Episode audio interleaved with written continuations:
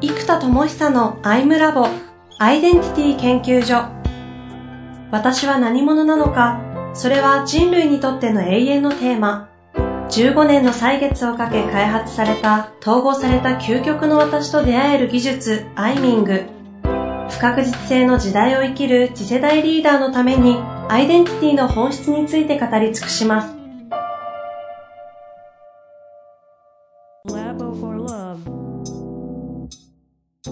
こんにちは、遠藤和樹です。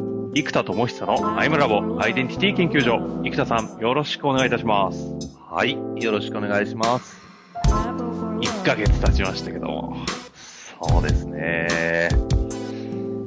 前回あの、 Obey Your Wow って話して終わってるんですよね。 Wedentity Shift でしたが。うん、もう、生田さんからしたら大昔の話ですかね。そうですね、もう昔というかもう、ぱ今年に入ってからのこう自分でも感じる芯が全開っぷりがですね、ええー、もう全開しすぎてて、たった1ヶ月の間の起きたイノベーションの数がもうちょっと、自分でも謎な数とクオリティが起きてる感じですかね。ちょっとイノベーションの数がっていうと具体的に聞きたくなってきちゃいますけど、ちょっと一瞬我慢して何が起きたんですか、はい、が、まあ、この番組の骨頂ですかね。そうですね。で、ずっとこのアイデンティティというものをやってきた中で、実はですね、アイデンティティシフトが激しく起きましたと。うん、うん、うん。で、ここまでね、この番組を始めたのも、要はね、20代プロデューサーとしてっていうのが第4ロールでしたと。で、コアロールが発明家であると気づきましたと。そして、発明家として自己統合の技術、インサイトマップなどなどを大量に発明し続け、まあずっとフルフォーカスして発明家として生きてきましたっていうのがここまでの変遷じゃないですか。そうですね。えー、で、ここに来て発明家が進化したんですよ。しちゃうもんなんですか？発明家が？いやー、これも進化すると僕も思ってなかったんですけど、もう、芯が全開、ブンブンブンとやりまくってたら、勢い余って次の次元にブワーンっていっちゃった感じなんですよね。え、ちょちょ、いいっすね、いいっすね。もう、生田さん全開スタート切ってますね、ほうほう。え、この1ヶ月の話ですよね？そうです。これが1月最終週ですね。1月最終週。あ、うん、じゃあまだ今日の収録で言うと、ちょうど2週間ぐらいしか経ってない段階だ。そうですね。うん。うん。で、これ、どんな感じなんですか？まず何にシフトしたかっていうと、えー、まず結論から言ってしまうと、ウィズダムアーティストってアイデンティティを自分に置いたんですよ。ウィズダムアーティストそう。ロロールっすか？ロールですね。うんうん。ウィズダムアーティストそう。これがね、もうね、まず劇的に来てて あの、ウィズダムってあのウィズダムですか？あの英語の意味でそうです、ウィズダムですね。英知恵とか、英知とか。知恵とか、うん。ほんほんほん。で、えー、っと、これまず何が自分の中で起きてたかっていうと、発明すら、発明家すら、僕の中の卓越した芋虫にまた入っちゃってたんですよ。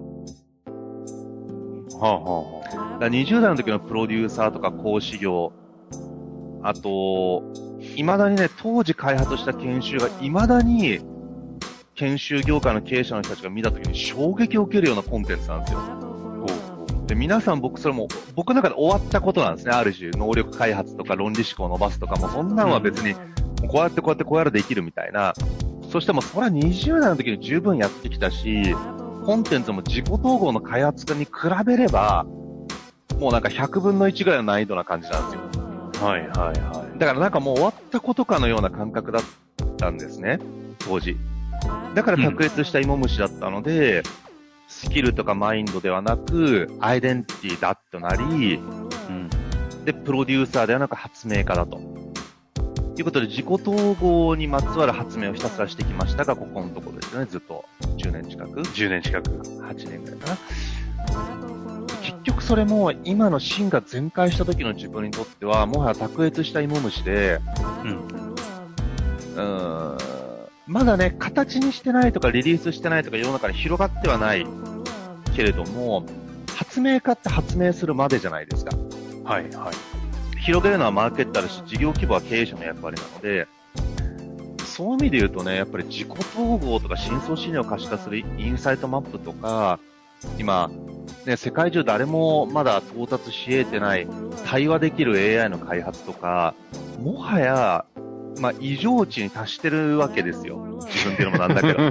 うんうんうん。だから、ある種、もう、自分で言うのも、おこがましいですけども、ある種の人間得意点みたいな領域に入っちゃってるわけですよ、シンギュラリティ。うんうん、だからたった一人の死、生み出すものがもしかすると人類のイノベーションが起こりうる。まあ、少なくとももうインサイトマップとかアイミングとか自己統合周りは完全にそうだなと思いますし。ということはなんか自分の中で人類レベルの発明自体はもうなんかだいぶしちゃってるんですよね。なるほど。自分の中で。で、それが世の中に認められてるか、事業として大きくなってるかっていうのはまた、イノベーターの役割の話なので、発明家としての役割としてはもう、まあ、要は大山の対象化しちゃってるわけですよ。で、ね、今どんな研修会社の経営者の方とかにね、話を相談乗ってくださいとか載ってても、研修の開発の基準がやっぱ僕がやってるのとやっぱ全然違うんですよね。うん、そうなるとやっぱりどうしても開発してほしいって話もなったりしますし、まあ世の中、心理とか、1000年後にも残る可能性があるかとか、要はそういう基準で作ってきてるじゃないですか。うんうん、インサイトマップなんかね、円の思考法として残る可能性十分ありますし、うんうんそう、だからね、まあ、発明家としても、卓越した芋虫のお山の対象状態になり、エネルギーが傲慢になり始めてるんですよね。誰もこの域に到達してないとか、自分が挑戦者というよりも、もはや、うーん、能力をただただ使い倒していくだけというか、だから、なんかロールプレイングゲームでいう、なんかレベル100がカンストって言うんですけど、なんかもうカウンターストップ、うんうん、で、レベル100でカンストしちゃうと、あと戦うだけじゃないですか。うん。でもそうするとなんかそのキャラ使いたくなくなってくるんですよ。一番強いはずなのに。はいはい、はい、弱いキャラ育てたくなるわけですよ。だからなんかね、使わなくなっちゃうんですよね。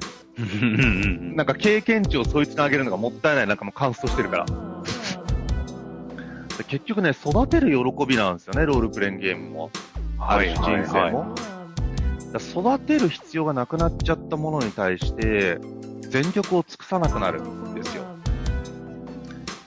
だから、まあ、やっぱその感覚が気づいてなかったんですけど、芯が全開でブワーンってやった時に、特に1月、フルパワーでやった時にもフルパワーでエンジンがフル稼働して、ある種最強マシンのように動いたわけですよ、自分が。うん。うん。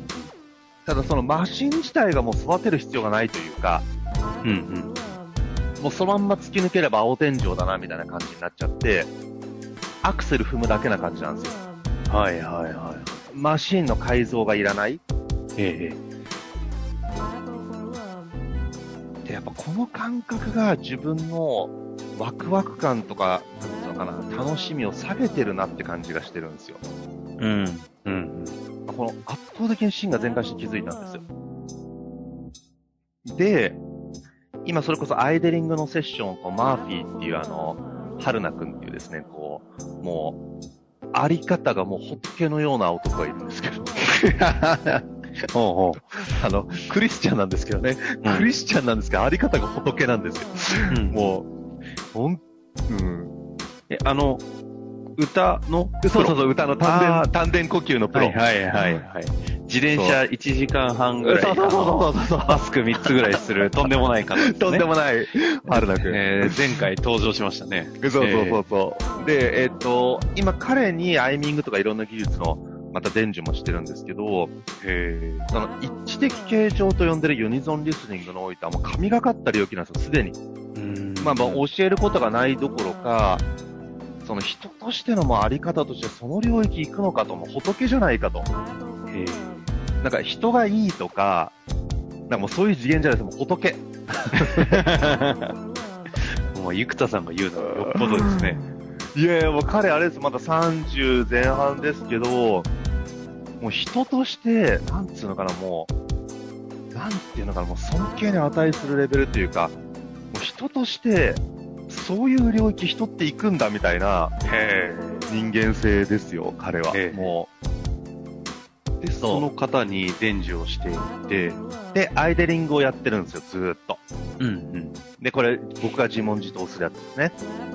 やっぱ彼とのアイデリングが最も自分を、なんだろう、ズワーンと全開できるんですよ。まさに芯がっていうんですか？そう。で、やっぱりそれを受け止めるエネルギー体として彼もその次元に行っちゃってるんで、うーん。6時間とかぶっ通すんですよ。朝6時から12時とかも。休憩10分とか、1回。マジで？マジですか？うんうん基本4時間ぶっ通しがまだスタンダードなんですよ。で、4時間行っちゃうと、さすがにちょっと休憩入れようかっていう風に、うん無理やり休憩入れて戻ってきて、またブワーンと2、3時間かっ飛ばすみたいな。これはね、やってるんですよね。だからやっぱこれも大きいです。それの時間がやっぱ一番大きいかな。ずーっとやってるので、今、週3か週4ぐらいずっとアイデリングやるんですよ。そんな世界で生きてるんですか？そうです。だからもううん芯が全開、をフルパワーで週4ぐらいやるんで、うんうんうん。1回あたり、劇的なイノベーションが10個ぐらい出るんですよ。だからそれ繰り返しても週に40個ぐらいのこう、イノベーションがもうバーッと起きてくるんですよ。はいはで、それが起きすぎたが結果、い。うんうん。1月の最終週にその、アイデンティティが、いや、ウィズダムアーティストだと。要はもう、英知の解放だと。役割の一つが。だから真が全開っていうアウトプットに対して、やっぱ英知解放だと。掛け算。真が全開からの英知、かつ英知解放ってなると、発明家っていうアイデンティティだとちょっとね、英知解放がちょっと大きすぎるんですよね。ああ。うんうん。で、なんていうのかな。で、この真が前回英知解放って言ったときに、真がも英知も難易度むっちゃ高いし、高次元っぽいし、うん。まあ伝わんないわけですよ。うん。だからこれをやっぱり今やってるのはゲーム、娯楽にするキャラクターもそうですけど、娯楽と芸術に落とせれば、それは人々に届くというか、うん。だから今エネルギーとしては、それらそのものはそうなんだけども、それをいかにシンプルにパワフルに伝えるか？で、そうしたときに難解な知恵や情報を極限までシンプル化したら、それ自体がまず知恵のアートと言えるじゃないですか。うんうん。まずは。うんで、それはまあ比喩的アートですよね、芸術。でもそれをさらに本当に絵画とか、絵画はちょっと僕の技量だとむずいですけど、あの、バンクシーの絵みたいな、はいはい。一つのアート作品の次元まで本当に視覚的に持っていくことができたら、だ結局、サクラダ・ファミリアってね、教会として言ってるんじゃなくて人類の芸術作品として見に行ってるじゃないですか。はいはいはい。でもそれってキリスト教徒とか宗教とか思想を越すというか、もうもはやそこではなく芸術としてみんな見に行くわけですよね。うんうん。で、芸術の凄さに触れて背景である宗教の背景どうなってるんだろうとかって気になるわけですよ。やっぱりこの視覚インパクトとか経験インパクトが圧倒的な入り口になっているし、それ自体がもう価値であると。するならば、やっぱりこう、真が解放の自己統合の技術や、えー、英知解放するための技術、これらをやっぱりアートの基準、娯楽の基準に持っていくと。うんうんうん。なんで最近やっぱそこにばっかり意識がいってるんですよ。うんうんうん。でもなんかそこそこ娯楽だと面白くないんですよね、やるなら。突き抜けないと。工事統合って、そこそことそこそこだと工事統合するエネルギーに耐えられないので、空中分解しちゃうんですよ。はいはいはい。工事統合するには、両方が極めて高い次元で統合する必要があるんですね。うん、うん。で、発明家は結構いっちゃってると。で、そうした時に結局、英知という言葉がウィズダムなので、その英知をアートにすること、これこそが自分の真の役割だと。はあはあ、で、僕は学者肌だったら英知で終わると思うんですよ。うん。え、終わるって言い方あれだな。英知を作れると思います。しかもさらにまだ2、30年いけるんで余裕で。うん、うん、うん。でもそれをアートにするセンスとかキャラクターってなかなか難しいと思うんですよ。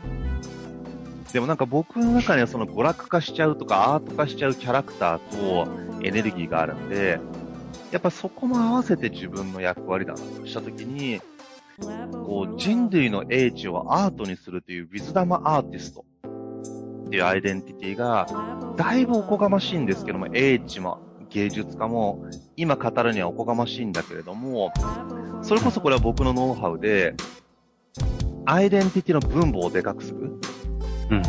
つまり、1000分の8ぐらいだと。ウィズダムアーティスト。まだウィズダムアーティストは卵なんですよ。よちよち歩きの、生まれたばっかの幼虫？でも、発明家はもうね、卓越した芋虫だったんですよね。で、そこから今、蝶となり羽ばたいていく流れなんだけど、もうそこから蝶として羽ばたくのは実行ベースなんですよ。だからカンストしちゃってるから、ただただ実行していけばできる感じうん。うん。で、やっぱもう一個、ウィズダムアーティストでやると、なんか、僧侶と魔法使い掛け算して賢者になってレベル1になりましたみたいな、ドラクエ3の世界観がぽいぽい。ぽい。いやいや、ぽいっすよね。そう。だからこう、プロデューサーが結構アーティストっぽいというか、もう超ミニチュア版。で、イノベーターもそうですね。うん、で、ブースターって呼んでるも結局笑いを使って講義をむちゃくちゃやったりするんで、なんかやっぱそれらがキュンと4個のロールが1個に集約されるならば、ウィズダムアーティストと呼べるなと。なんで4つのロールを全統合したような感じなんですよ。